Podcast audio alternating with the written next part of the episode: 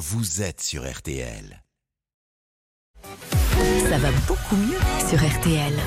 Eh bien justement, on retrouve notre élégant euh, docteur Jimmy Mohamed.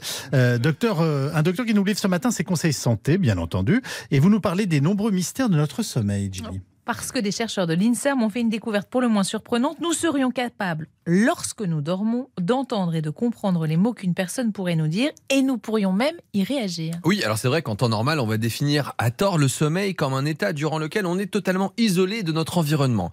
Et on pense le plus souvent que notre corps, notre esprit sont au repos et totalement déconnectés du monde extérieur. Or, les chercheurs ont réussi à montrer que nous sommes capables, durant ce sommeil, de capter les informations verbales par une voix humaine. Bon, c'est perturbant, racontez-nous cette étude. Alors on a pris deux groupes de patients. Des patients qui ont aucun trouble du sommeil et des patients qui souffrent d'une maladie du sommeil qu'on appelle la narcolepsie.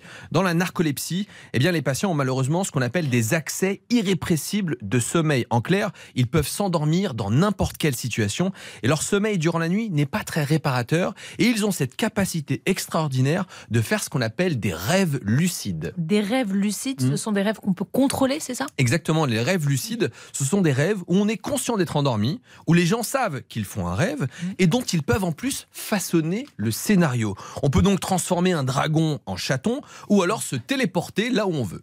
Euh, on, on a donc demandé ensuite aux patients des deux groupes de dormir, c'est ça? Oui, de faire une sieste. Et les chercheurs ont fait un petit test un peu particulier, euh, au cours duquel on va alors énoncer une série de mots, certains qui existent dans le dictionnaire et d'autres qui sont totalement inventés. Et les patients devaient, durant leur sommeil, réagir à l'écoute des mots, soit en souriant, si le mot existait, soit en fronçant les sourcils si le mot était inventé. Oui, alors ils ont réussi? Oui, contre toute attente, les patients des deux groupes, à savoir ceux qui ont la narcolepsie, mais le groupe sans aucune pathologie du sommeil, ont réussi à répondre correctement tout en restant endormis.